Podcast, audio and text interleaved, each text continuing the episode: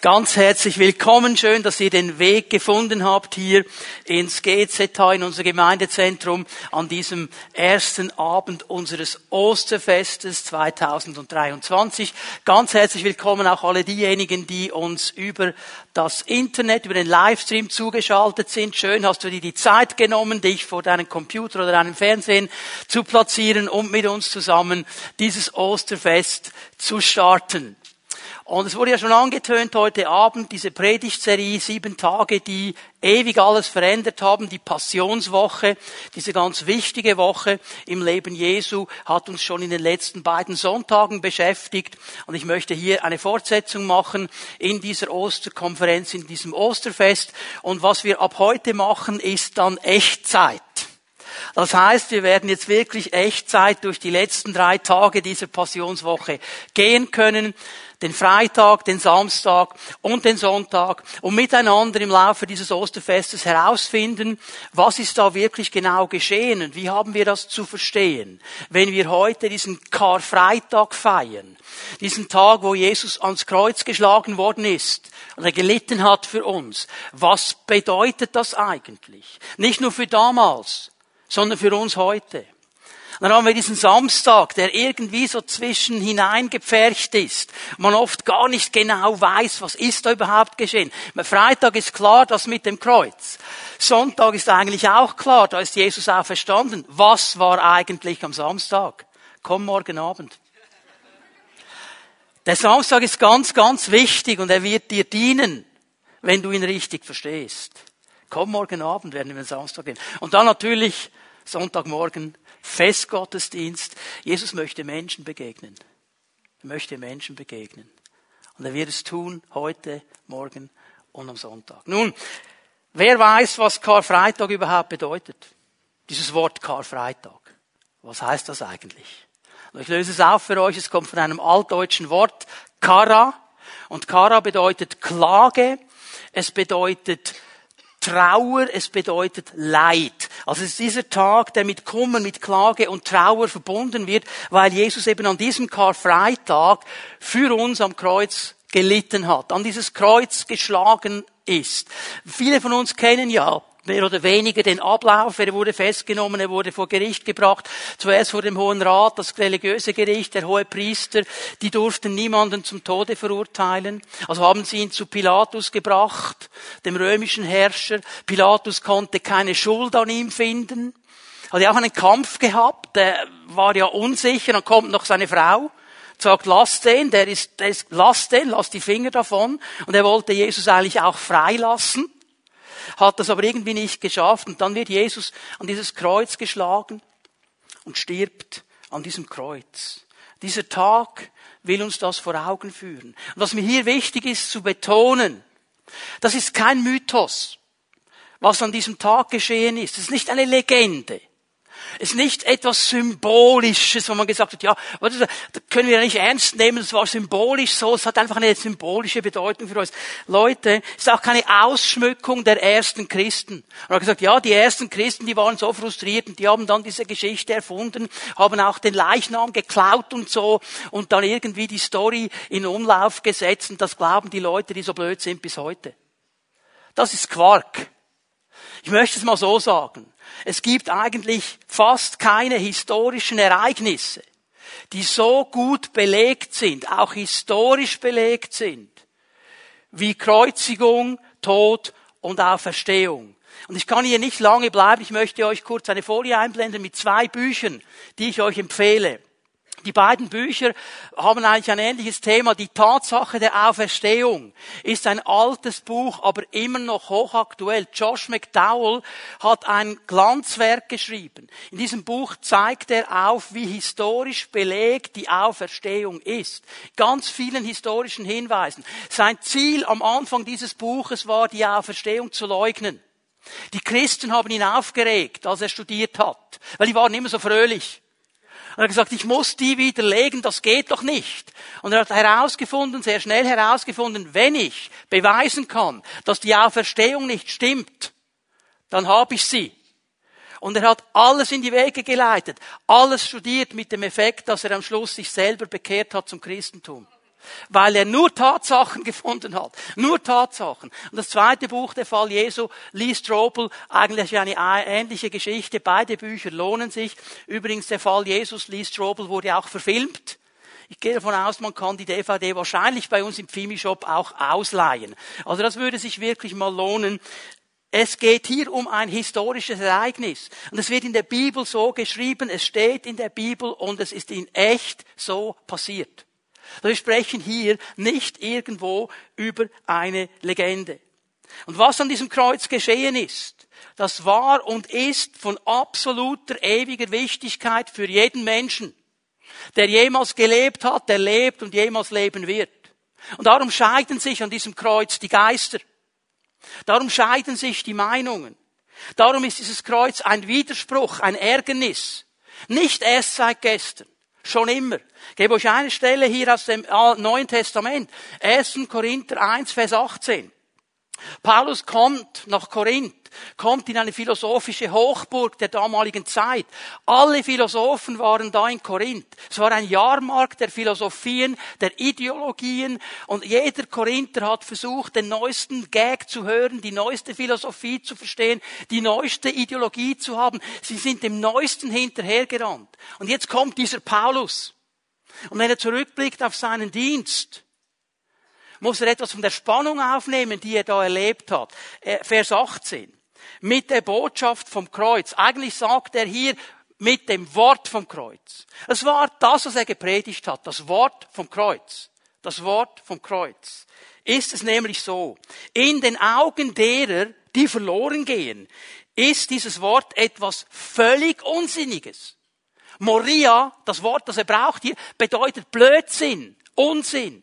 Kann man nicht ernst nehmen. Und die Leute, die diese Botschaft hören, sich nicht darauf einlassen, das ist völliger Unsinn, völliger Unsinn.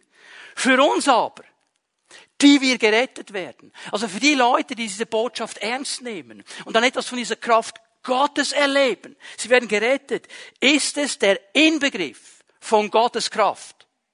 So je nachdem, wie du dir dieses Kreuz anschaust, ist es ein Ärgernis, ist es ein Unsinn oder ist es eine Kraft Gottes, die Leben verändert. Damals wie heute. Und darum ist dieser Blick auf das Kreuz so wichtig. Und wir müssen verstehen, dass die Gesellschaft damals das Kreuz als einen absoluten Skandal gesehen hat. Die Kreuzigung war das Schlimmste, was einem Menschen passieren konnte. Die Römer haben das eingeführt, breit eingeführt. Aber sie haben eines gesagt, das ist so schlimm und das ist so entwürdigend, das darf nie einem römischen Bürger angetan werden. Egal was er macht, alle anderen dürfen gekreuzigt werden, nie ein Römer.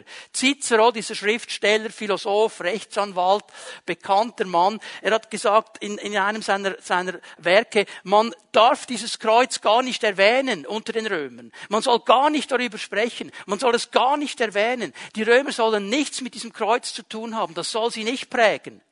Das soll sie nicht beschäftigen. Es soll ihnen aus den Augen, aus den Ohren, aus den Gedanken gehen. Mit dem haben sie nichts zu tun. Und jetzt kommt dieser Paulus und er predigt einen Sohn Gottes, der auf diese Erde gekommen ist, der große Wunder und Taten vollbracht hat und dann an diesem Kreuz gestorben ist. Das war ein Unsinn für die Menschen der damaligen Zeit. Das kann nicht sein. Also wenn er schon Gott war, dann aber sicher nicht ans Kreuz. Ganz sicher nicht. Und das ist diese ganz große Spannung, die wir hier haben. Aber für die Menschen, und das ist das, was Paulus erlebt hat, und das ist das, was seither oder seit der Auferstehung Milliarden von Menschen erlebt haben, dass diese Kraft Gottes in unsere Leben kommt, wenn wir uns auf dieses Kreuz einlassen. Weil an diesem Kreuz das Wichtigste geschehen ist, was überhaupt geschehen musste. Und darüber möchte ich heute Abend ein bisschen sprechen mit euch. Nämlich über diese Errettung, was bedeutet das? Aber wir sagen so landläufig nicht, ja, Jesus ist am Kreuz gestorben für unsere Errettung, hat unsere Sünden getragen und so. Was bedeutet das aber ganz genau?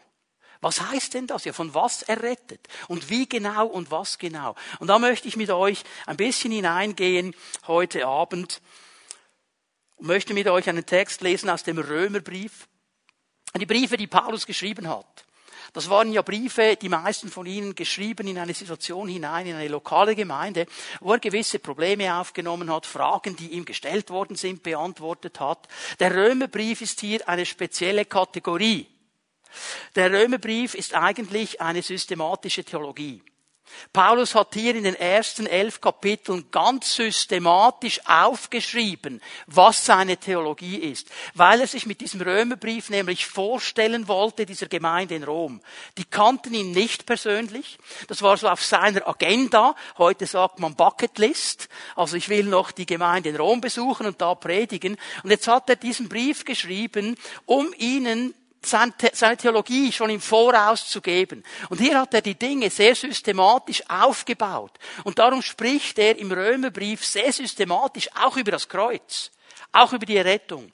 Und ich möchte mit euch hineinlesen Römer 5 ab Vers 8. Lesen mal hier ein paar Verse, Römer 5, Vers 8.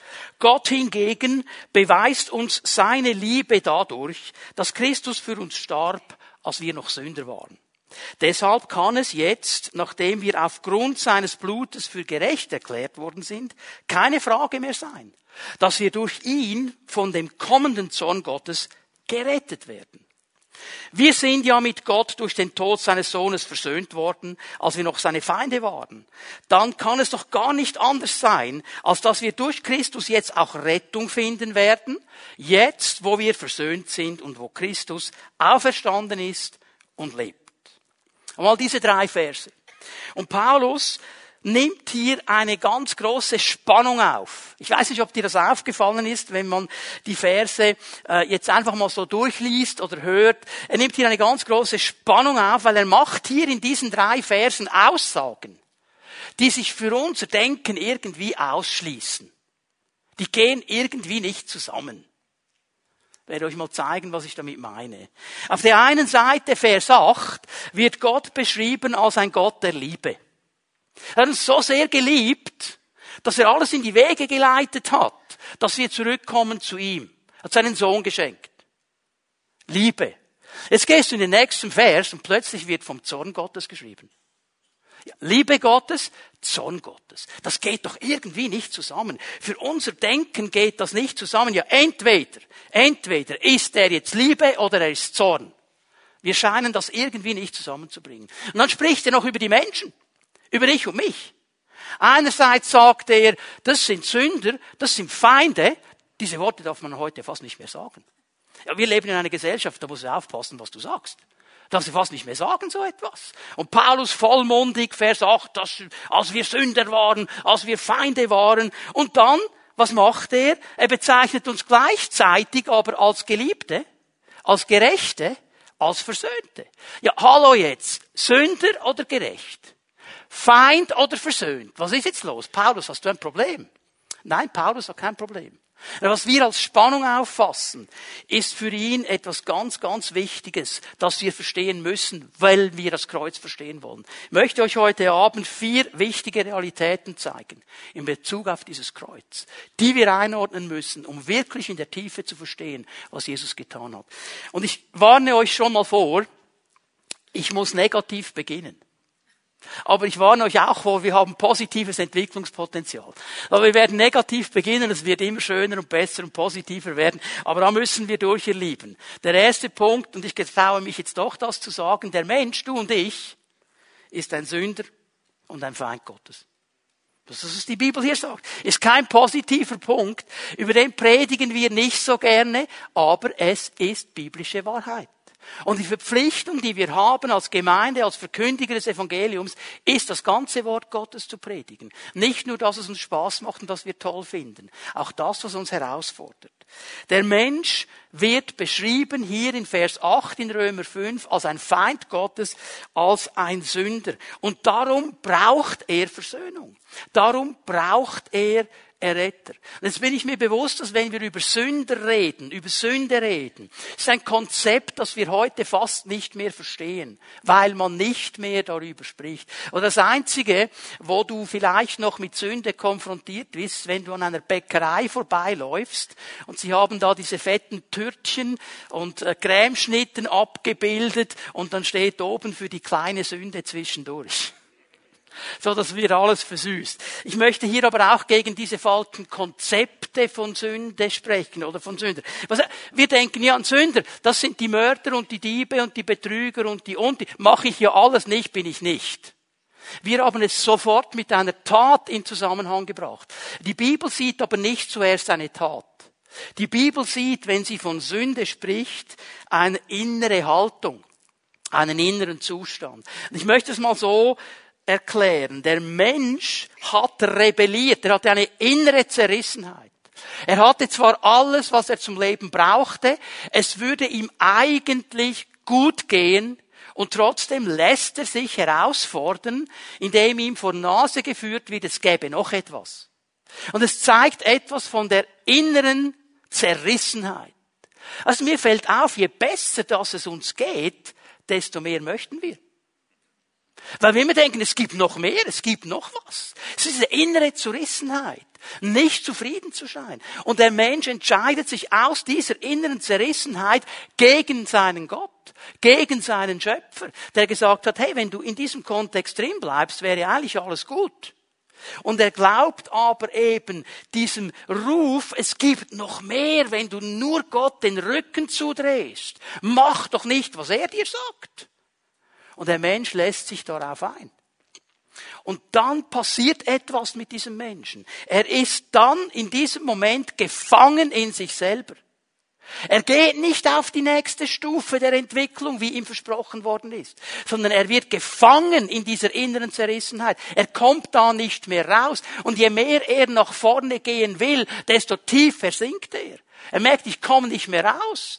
Und ich mache einen Schritt und bekomme etwas und bin fünfmal unzufrieden. Und ich mache nochmal einen Schritt und ich bin zehnmal unzufrieden. Ich bin innerlich irgendwo gefangen in mir selber. Ich will mir genügen, ich will alles haben, ich will mir alles reinziehen. Und es reicht nie. Ich möchte ja lieb und nett sein. Ich merke, ich bin ein Ekelpfropfen gefangen in mir selber. Und der Mensch kommt da nicht raus mit eigener Kraft. Er schafft es nicht. Er ist gefangen. Und das ist eine Seite. Die zweite Seite, die wir verstehen müssen. In diesem Moment, wo der Mensch sich dazu entschieden hat, wurde auch die Beziehung zu seinem Schöpfer zerbrochen. Die ist blockiert. Wir haben es gesungen in einem Lied heute Abend. Da ist eine riesen, unüberwindbare Kluft. Man merkt, man sieht, man spürt, da gibt es mehr. Da gäbe es etwas. Und die Leute suchen es ja überall. Buddhismus, Hinduismus, was es alles für Ismen gibt. Yoga, Meditation, Bäume umarmen, Steine in den Sack nehmen und so. Alles, er versucht alles. Warum versucht er das? Weil er merkt, es gibt hier noch etwas. Aber ich komme da nicht ran. Und es winkt so von ferne. Aber ich komme nicht ran. Und wie komme ich denn ran? Das will der Mensch. Das will der Mensch. David, einer der großen Männer Gottes ähm, in der Bibel, erkannte diese Spannung. Er sagt etwas Interessantes in Psalm 27, Vers 9. Ich werde den Vers nicht vorlesen, ich fasse ihn für euch zusammen. Er spürt etwas von dieser, von dieser Getrenntheit. Er sagt, verbirg dich nicht vor mir, stoße deinen Diener nicht im Zorn zurück. Wichtige Verbindung, nicht im Zorn. Wir reden so gerne darüber was mit dem Menschen geschehen ist, als er sich von Gott abgewandt hat. Und wie ist es jetzt eigentlich mit Gott? War ihm das einfach egal? War ihm das egal? Dass der Mensch sagt, ich brauche dich nicht mehr, ich mache die Sache selber. War ihm das egal? Es war ihm nicht egal. Und die Bibel, die es uns beschreiben will in Begriffen, die wir verstehen, sagt das, was wir alle verstehen. Marco, du hast etwas gesagt, dass du selber Vater bist. Und wie schwer es wäre, den Sohn hinzugeben. Jawohl. Aber merkst du auch, wie leicht es ist, wenn der Sohn einen Quark macht, zornig zu werden? So. Hallo, liebe Väter. Das ist für uns eine normale Reaktion. Jetzt, wenn wir von Gottes Zorn sprechen, lass uns nicht zuerst an Gefühle denken. Okay, das ist nicht bei ihm ein Gefühl. Aber es ist etwas, das uns hilft zu verstehen, das ist ihm nicht egal. Es ist ihm nicht egal. Und es muss eine Konsequenz dafür geben. Er kann nicht einfach sagen, gestern habe ich gesagt, wenn du diesen Fehler machst, dann passiert etwas und heute ändere ich mich. Ich meine, wenn wir so unsere Kinder erziehen, ihr lieben Eltern, kannst du einpacken. Aber du sagst deinem Sohn, deiner Tochter, hey, wenn du das machst im Fall, wenn du das machst, gibt es eine Konsequenz. Und was macht der Sohn, die Tochter? Aber volle Kanne rein. Testen, was der Vater macht. Und die Mutter. Und wenn dann die sagen, ja, ist jetzt nicht so schlimm gewesen. Aber das nächste Mal. Okay? Dann kannst du den Vater und die Mutter irgendwann nicht mehr ernst nehmen. Weißt du was, Gott könntest du auch nicht ernst nehmen. Es muss eine Konsequenz geben. Und die Bibel, auch in diesem Römerbrief, wir gehen mal miteinander zu äh, Römer 1, Vers 18, macht das klar. Gott lässt nämlich auch seinen Zorn sichtbar werden. Den lässt er auch sichtbar werden. Vom Himmel her lässt er ihn über alle Gottlosigkeit und Ungerechtigkeit der Menschen hereinbrechen. Hast du gesehen, was hier steht? Hast du gesehen, was hier steht? Nicht über die Menschen. Über die Gottlosigkeit und die Ungerechtigkeit. Denn mit dem Unrecht, das sie tun, treten sie die Wahrheit mit Füßen. Jetzt bitte nimm diesen Satz mit, weil der ist ganz, ganz wichtig. Gott hat eine große Liebe für die Menschen, für jeden Menschen. Er liebt sie und ich werde euch gleich zeigen, wie sehr er sie liebt. Aber er ist zornig über ihr Verhalten, über das, was sie tun. Das, was wir nicht trennen können, kann er trennen. Und darum ist es keine sich gegenseitig nivellierende Aussage, dass er Liebe und Zorn ist. Was ist dieser Zorn Gottes? Noch, das ist mein zweiter Punkt. Also ich habe euch gesagt, auch noch nicht so negativ. Wir haben noch Steigerungspotenzial. Warte nur einen Moment. Aber wir müssen auch darüber kurz sprechen. Gottes Wort spricht oft darüber, von diesem Zorn Gottes, und zwar nicht nur im Alten Testament. Also die Leute, die sich dann ganz einfach machen, ja, Altes Testament, Zorn Gottes, Neues Testament, Liebe Gottes, greift viel zu kurz. Greift viel zu kurz. Er spricht auch im Neuen Testament vom Zorn Gottes. Was ist die biblische Logik? Ich möchte euch die biblische Logik, den Hintergrund zeigen. Warum machen sie das im Alten und im Neuen Testament? Gott ist ein Gott der Liebe. Amen. Ja, das sagen wir gerne. Amen. Er ist ein Gott der Liebe. Und das heißt, was heißt es? Er liebt alles, was gut und richtig ist. Das liebt er. Das will er. Alles, was seinem Charakter äh, entspricht. Warum überrascht es uns dann, dass er gegen das ist, was er liebt? Dass er gegen das ist, was seinem Charakter entspricht. Dass er sich gegen die Dinge stellt, die so gar nichts mit ihm zu tun haben. Warum erstaunt uns das? Und noch einmal, die Bibel braucht diesen Begriff Zorn Gottes, um genau diese Reaktion zu zeigen. Dass er nicht einverstanden ist. Der Zorn Gottes ist nicht ein Gefühl, nicht irgendwie ein Gefühlsausbruch, sondern es ist eigentlich Gottes Reaktion und Konsequenz auf den Bruch des Bundes. Dass der Mensch diese Beziehung zu ihm gebrochen hat und nicht auf diesen Wegen geht, die Gott uns als Menschen eigentlich gezeigt hat. Wenn ich es definiere, dann müsste ich so definieren. Gottes Zorn heißt, dass Gott leidenschaftlich und intensiv gegen Sünde vorgeht.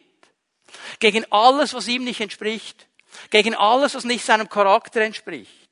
Und die letzte Konsequenz davon ist sein Eingreifen als Richter. Auch darüber spricht die Bibel glasklar. Er wird kommen als Richter.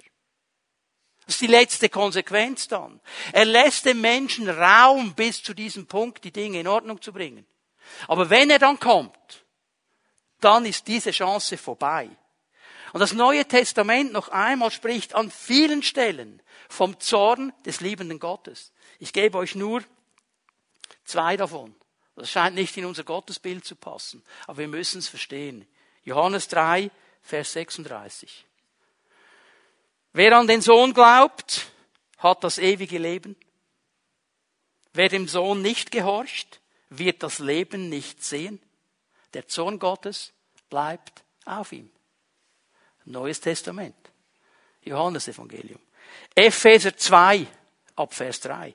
Wir alle haben früher so gelebt. Wir ließen uns von den Begierden unserer eigenen Natur leiten und taten, wozu unsere selbstsüchtigen Gedanken uns drängten. Siehst du, wie Paulus diese innere Zerrissenheit aufnimmt, dieses Gefangensein in sich selber, diese, diese Begierden der eigenen Natur, die uns antreiben und uns immer noch mehr zeigen möchten.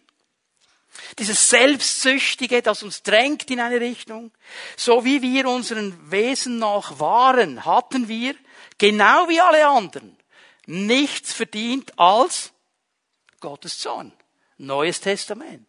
Paulus sagt, wenn du in diesem Moment drin bleibst, dann bleibst du auch unter dem Zorn Gottes. Wir hätten das auch verdient, sagt er hier zur Gemeinde. Aber dann, Vers 4, doch Gottes Erbarmen ist so unglaublich groß. Gott ließ das so nicht stehen. Wir waren aufgrund unserer Verfehlungen tot, aber er hat uns so sehr geliebt, dass er uns zusammen mit Christus lebendig gemacht hat. Ja, es ist nichts als Gnade, dass ihr gerettet worden seid. Und diese Gnade und dieser Zorn, beide zeigen sich am Kreuz. Beide zeigen sich am Kreuz. Der Zorn Gottes hat zu tun mit der persönlichen Beziehung zu Gott.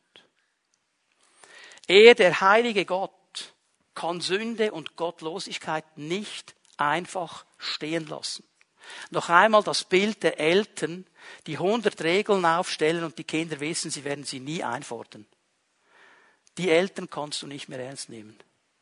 Gott wäre genauso. Wenn er einfach sagen würde, easy peasy. Und das macht er nicht, er ist Gott.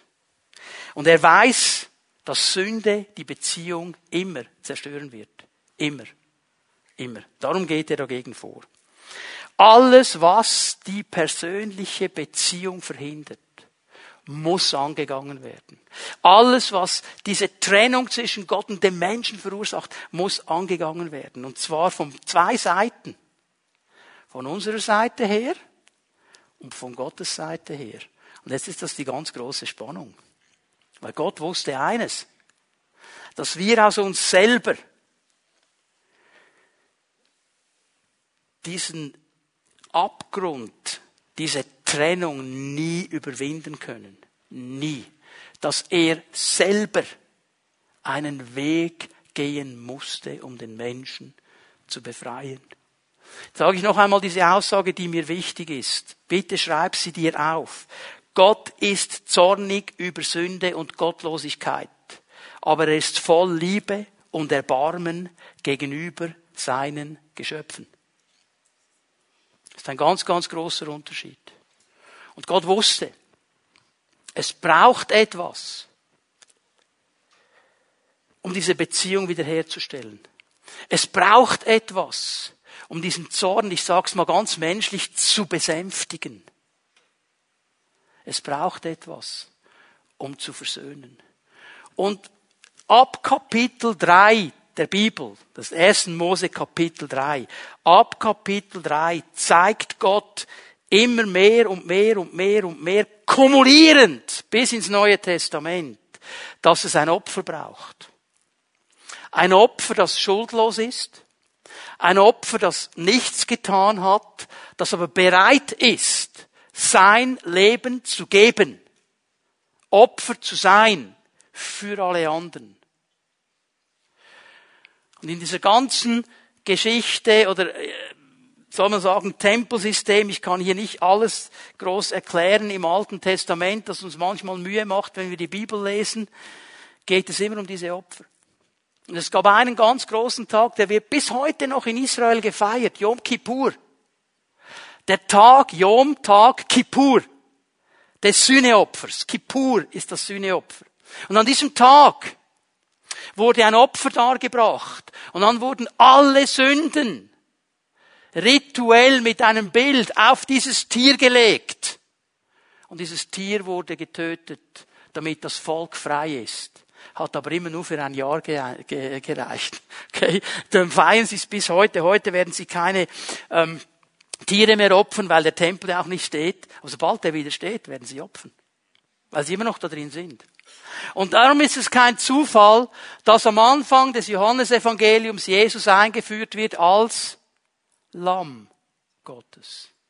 Siehe das Lamm Gottes, das der Welt Sünde trägt. Das war der Auftrag von Jesus.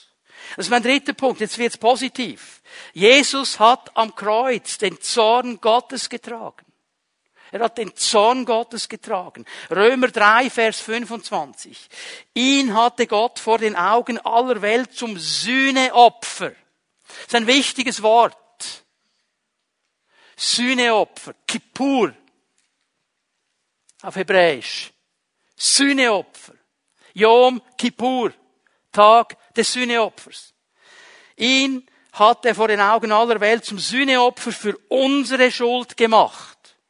Durch sein Blut, das er vergossen hat, ist die Sühne geschehen und durch den Glauben kommt sie uns zugute. Damit hat Gott unter Beweis gestellt, dass er gerecht gehandelt hatte, als er die bis dahin begangenen Verfehlungen der Menschen ungestraft ließ. So. Was hat Paulus mit Römer, mit dem Römerbrief klar machen wollen? Er hat damit angefangen in Römer 1, Vers 18 und immer wieder erwähnt, der Mensch steht unter dem Zorn Gottes weil er mit Gott die Beziehung gebrochen hat. Und dieser Begriff Sühneopfer, den er hier einführt, ist ein ganz wichtiger. Man könnte ihn eigentlich übersetzen mit Besänftigung. Besänftigung, okay? Jesus hat an diesem Kreuz eine Besänftigung auch vollbracht. Was bedeutet das? Dieses Sühneopfer, diese Besänftigung beschreibt mal eine ein Opfer auf der einen Seite, das die geballte Kraft des Zornes Gottes auf sich genommen hat. Stell dir mal vor, alles, was an Zorn Gottes da war, vom ersten Moment an bis in alle Ewigkeit, wurde auf diesen Jesus gelegt. Der ganze Zorn Gottes über diese Ungerechtigkeit. Ich meine, er hat ja nichts gemacht. Der hat immer nur Gutes gemacht. Aber er war bereit, dieses Opfer auf sich zu nehmen. Übrigens im Alten Testament wird sehr oft vom Kelch des Zornes gesprochen. Kelch des Zornes. Was, was hat Jesus gebetet im Garten Gethsemane? Wenn es möglich ist, lass diesen Kelch. Der wusste genau, was kommt. Der wusste es genau. Als Opfer der Sühne war dieses Sühneopfer eben auch dann da, um diesem Zorn Gottes Genüge zu leisten. Es hat ihn besänftigt. Gott hat gesagt, okay, mein Zorn ist besänftigt. Jesus, mein Sohn, hat ihn getragen. Und das Dritte, das eben dann ganz wichtig ist, weil dieses Opfer, weil Jesus diese, diesen Zorn Gottes getragen hat, kann jetzt Gnade und Erbarmen freigesetzt werden uns gegenüber. Jesus hat das ermöglicht. Er hat den ganzen Zorn getragen, damit du und ich nicht mehr unter diesem Zorn sein müssen. Damit wir die Gnade und das Erbarmen Gottes bekommen dürfen. Die Strafe, die ich verdient hätte, die jeder von uns verdient hätte, Jesus hat sie auf sich genommen. Den Zorn, den wir Gott bereitet haben, hat sich aber nicht über mir entladen, sondern über Jesus. In der ganzen Kraft die du dir nur vorstellen kannst. Damit ich auf der anderen Seite, der das nie verdient hätte, Gnade und Erbarmen bekomme, Aufnahme bekomme, angenommen werde, gerecht werde, ins Reich Gottes hineinkommen darf, Sohn Gottes, Tochter Gottes sein darf. Das ist geschehen an diesem Kreuz. Und Johannes fasst es so zusammen in seinem ersten Brief. Kapitel 2, Vers 2. Durch Jesus Christus, durch seinen Tod ist er zum Sühneopfer für unsere Sünden geworden. Er hat Sühne getan für unser Opfer, für unsere Sünden. Und nicht nur für unsere Sünden, sondern für die Sünden der ganzen Welt. Das heißt mit anderen Worten, jeder Mensch, der diesem Opfer vertraut, jeder Mensch, der kommt und sagt, bis heute, Jesus, ich hätte das nicht verdient. Eigentlich sollte über meinem Leben der Zorn Gottes sein. Aber du hast es für mich getragen. Und du hast nicht nur diesen Zorn getragen, du hast mir auch den Weg geöffnet zurück ins Haus des Vaters. Ich vertraue dir mein Leben an. Ich vertraue und glaube, dass das für mich geschehen ist, was da vor 2000 Jahren in Jerusalem geschehen ist, für mich heute. Und dann wird das geschehen, was Paulus sagt im 1. Korinther 1. Es wird eine Kraft zur Errettung. Du wirst errettet aus dieser Zerrissenheit, du wirst errettet aus dieser inneren Zersplitterung, in diesem Gefangensein in sich selber und du kannst ein neues Leben leben. Was Paulus in Epheser 2 sagt, wir haben so gelebt und waren eigentlich, habt ihr gewusst, dass die Bibel von Zombies spricht? Hm? Epheser 2. Wir waren lebendig tot. Wir haben das Gefühl, wir haben gelebt. Aber wir haben nicht gelebt. Wir waren eigentlich tot. Erst in dem Moment, wo die Kraft Gottes auf mein Leben kommt, boah. Ich sage dir, in der Nacht, als ich mich bekehrt habe, am nächsten Morgen, ich hatte das Gefühl, alles ist farbiger. Alles ist grüner, alles riecht anders. Irgendwie habe ich das Gefühl gehabt, ich habe damals schon 8 HK gehabt. kann das gar nicht einordnen. Aber da ist etwas Neues geschehen. Ich habe gar nicht gelebt bis zu diesem Zeitpunkt. Echt und richtig. Okay? Und das Alte und das Neue Testament, Leute, sie zeigen uns etwas. Die Verkündigung der Barmherzigkeit Gottes, der Liebe Gottes, ist immer begleitet, auch von der Verkündigung des Zornes Gottes. Wir müssen wissen, von was wir gerettet sind. Wir müssen wissen, warum wir Barmherzigkeit bekommen haben. Und ich möchte hier dir nochmal eine Aussage mitgeben. Schreib sie auf und fang mal an, darüber nachzudenken. Ich bin davon überzeugt, nur wer die Größe des Zornes Gottes erkannt hat, wird die Größe des Erbarmens Gottes verstehen. Nur wer die Größe des Zornes erkannt hat, wird die Größe des Erbarmens verlieren, äh, erkennen.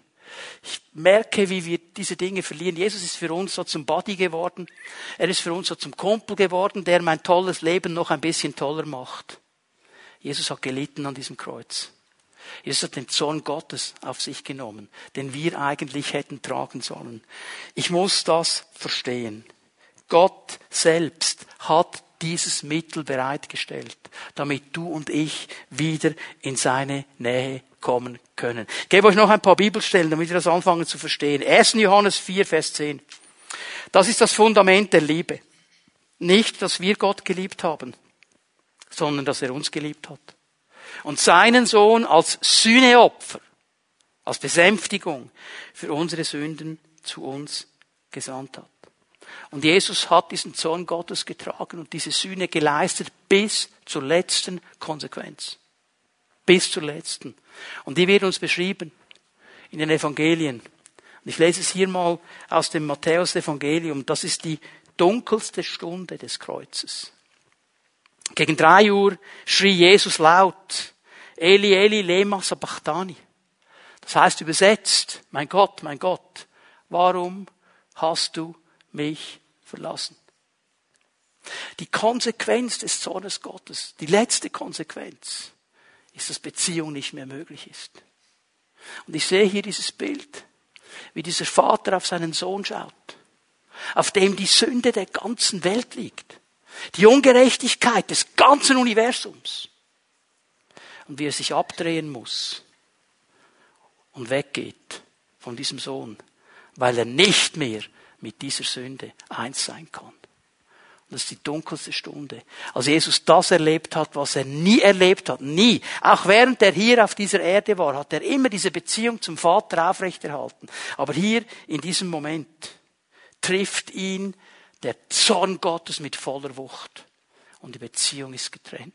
Er sagt, mein Gott, mein Gott, übrigens, das ist die einzige Stelle im ganzen Neuen Testament, wo Jesus ihn Gott nennt und nicht Vater. Er nennt ihn nur hier mein Gott. Er nennt ihn immer Vater sonst. Immer.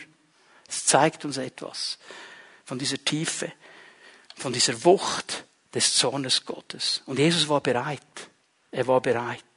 Und er geht durch, durch diesen dunkelsten Moment. Und vollbringt dieses ganze Opfer bis zum Schluss. Johannes 19, Vers 30, sein letztes Wort am Kreuz. Es ist vollbracht. Es ist zum Ziel gekommen. Es ist völlig erfüllt. Dann neigte er den Kopf und starb. Wenn man weiß, dass Menschen an diesen Kreuzen bis zu drei Tagen überleben konnten, war das eigentlich eine Sache, die völlig nicht einordnbar war. Und weil ja am nächsten Tag ein hoher Feiertag war, wollten die Juden ja die Leute nicht am Kreuz lassen. Dann haben sie den äh, Soldaten gesagt, brecht ihnen die Beine, damit sie nicht mehr was geschieht, wenn du am Kreuz hängst? Du kannst nicht mehr atmen. Und da musst du dich auf deinem Nagel aufrichten, um Luft zu holen. Und wenn deine Beine gebrochen sind, geht das nicht mehr. Und sie haben zuerst die Beine der beiden Leute auf der Seite gebrochen, kommen zu Jesus und sagen, der ist schon tot. Warum? Weil die Psalmen sagen, an ihm wird kein Knochen gebrochen werden. Und der römische Soldat hat gesagt, nein, nein, nein, nein, das kann nicht sein. Und er sticht ihm in die Seite. Und Blut und Wasser fließt. So, lese mal das Buch von Josh McDowell. Er erklärt alles, was es genau bedeutet. Ich habe keine Zeit mehr für das. Ich möchte zum positiven Abschluss kommen. wenn Jesus sagt, das Ziel ist erreicht, es ist vollbracht. Was meint er damit? Er meint, und das ist mein vierter Punkt, dass wir durch dieses Sühneopfer, das er am Kreuz gebracht hat, mit Gott versöhnt sind. Wir sind mit Gott versöhnt. Und in diesem Moment, wo Jesus dieses Opfer gebracht hat, wurde der Zugang zu Gott geöffnet. Im Tempel in Jerusalem gab es ja das Allerheiligste und das Heiligtum. Und die beiden Abteilungen waren getrennt durch einen dicken Teppich, durch einen ganz hohen Teppich. Ich weiß nicht genau aus, ich glaube, die 20 Meter hoch war das Teil. Ähm, behaftet mich nicht, ich kann es jetzt nicht genau sagen auf den Zentimeter. Ich bin die Meinung etwa 20 Meter. Und er war dick. Der war dick, dieser Teppich. Und den konntest du nicht zerreißen, so einfach locker. Und die Bibel sagt, in dem Moment, wo Jesus geschrien hat am Kreuz, es ist vollbracht, ist dieser Vorhang zerrissen und zwar von oben nach unten. Also nicht von unten nach oben. Da 20 Meter weiter oben. Und in dem Moment sehen alle hinein ins Allerheiligste. Für die Juden hat das geheißen, es ist der Ort, wo Gott ist, wo Gott wohnt wo niemand hineingehen durfte. Und in diesem Moment ist es so. Leute, das ist das Bild. Das ist das Bild, das Gott uns heute Abend zeigen möchte. Er sagt dir heute Abend, hey, es ist möglich, von einem Sünder, von einem Feind Gottes zu einem Gerechten zu werden. Nicht, weil du plötzlich besser bist, sondern weil Jesus für dich am Kreuz von Golgatha dafür geblutet hat, dafür gelitten hat, um dir diese Stellung zu geben. Du bekommst das, was er war als Geschenk, wenn du bereit bist, ihm zu vertrauen. Der sagt dir heute Abend, ich will dich von einem Feind zu einem Versöhnten machen, zu einem Geliebten. Ich mache dir den Weg frei, meine Arme sind weit offen, du kannst kommen. Und ich musste an dieses Bild denken von unserer lieben Schwester. Ja, auch wenn du Altlasten hast und vielleicht heute Abend sagst, ich bin seit 30 Jahren mit Jesus unterwegs, ich habe zum ersten Mal gecheckt, was der Zorn Gottes ist dann bring doch deine Altlasten zu ihm. Dafür hat Jesus auch bezahlt. Sag's mal so. Ob es Altlasten oder Neulasten sind. Jesus hat alles am Kreuz getragen. Und er lädt uns ein heute Abend. Er lädt uns ein, diese Dinge zu ihm zu bringen. Und ich frage die er dir stellt und die er mir stellt, die er jeden von uns stellt, hey, wie lange noch, wie lange noch willst du die Dinge selber tragen? Wie lange noch willst du selber versuchen, da rauszukommen? Wie lange noch benimmst du dich wie ein kleines Kind? Sorry, wenn ich jetzt jemandem zu nahe trete. Und meine Kinder, als sie noch klein waren, haben sie einen Spruch drauf gehabt. Selber groß. Selber. Die haben das Gefühl, kann alles, ich kann alles. Ich kann mich erinnern, unsere mittlere Tochter mit vier, fünf Jahren, ja, plötzlich war die nicht mehr da. Wir wollten wegfahren mit dem Auto. Wo war sie? Hinter dem Steuer. Sagte, heute fahre ich. Wir haben gelacht, sagt, im vollen Ernst. Sie hat gesagt, ich habe gesehen, wie du das machst, Papi. Heute fahre ich. Ja, wir lachen darüber. Aber Gott fragt dich heute Abend, wie lange willst du noch sagen, selber groß? Und es nicht zu mir bringen. Was hält dich davon ab, die Dinge mir zu geben? Ich habe dafür bezahlt. Ich habe dafür gelitten an diesem Kreuz. Und ich wünschte mir so, dass ich dir helfen kann und dich hineinbringen kann in diese tiefe lebendige, geniale Beziehung mit meinem Vater. Ich möchte dich da hineinnehmen. Ich habe einen neuen Bund für dich geöffnet. Ich habe alles geöffnet für dich. Und er sagt dir, es geht hier nicht um religiöse Anstrengungen zuerst. Es geht um ein einfaches Herzensvertrauen. Bist du bereit, mir dein Herz zu öffnen heute Abend? Bist du bereit, diese Alt- und Neulasten mir zu bringen? Bist du bereit, vor meinen Thron zu kommen und sie einfach bei mir zu deponieren? Um mir Danke zu sagen, dass ich es getragen habe. Bist du bereit? Und ich möchte dir begegnen und dich erretten. Ich weiß, wir haben uns das locker gemacht, oder? Errettung, das ist der Moment, den wir irgendwann am Anfang unseres Lebens als Christ erleben, dass die Sache abgehakt. Weißt du, was ich brauche? Immer wieder Errettung. Weil auch nach 35 Jahren mit Jesus und über 30 Jahren im vollzeitlichen Dienst bringe ich es doch fertig, in jeden Fetten abzutrampen und mich selber irgendwo in eine Position hinein zu manövrieren, wo ich nicht mehr rauskomme. Ich brauche jeden Tag Errettung. Und ich muss lernen, zum Kreuz zu kommen. Eine letzte Bibelstelle. Und dann werden wir beten miteinander. Die Lobpreise können sich schon mal bereit machen. Hebräer 4.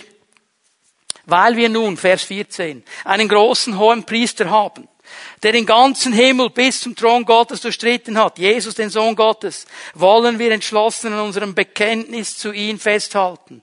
Jesus ist ja nicht ein hoher Priester, der uns in unserer Schwachheit nicht verstehen könnte. Vielmehr war er, genau wie wir, Versuchungen aller Art ausgesetzt. Allerdings mit dem entscheidendsten Unterschied, dass er ohne Sünde blieb. Das ist der entscheidende Unterschied.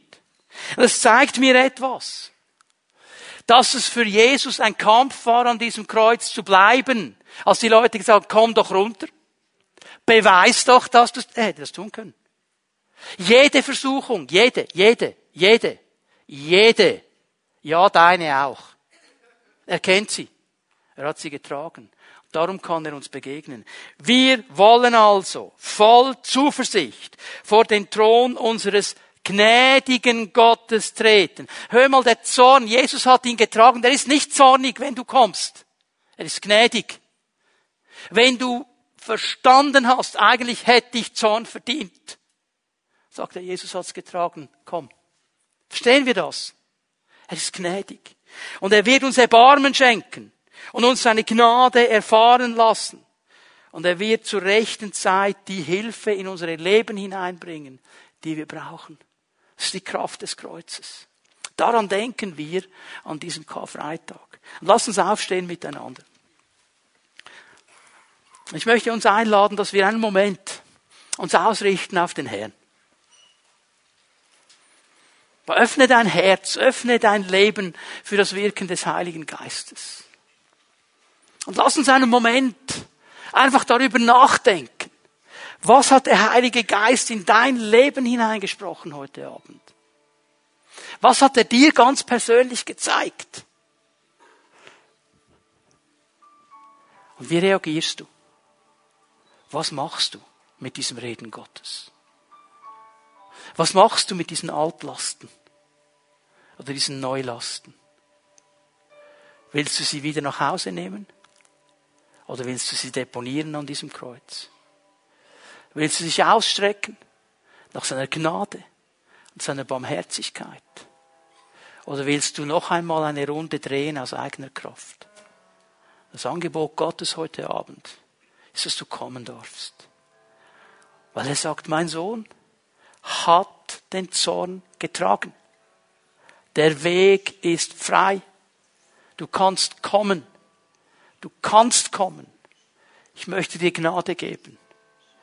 Wenn du dein Herz ausstreckst, in diesem Vertrauen zu Gott, dass an diesem Kreuz alles geschehen ist, darfst kommen und Gnade empfangen.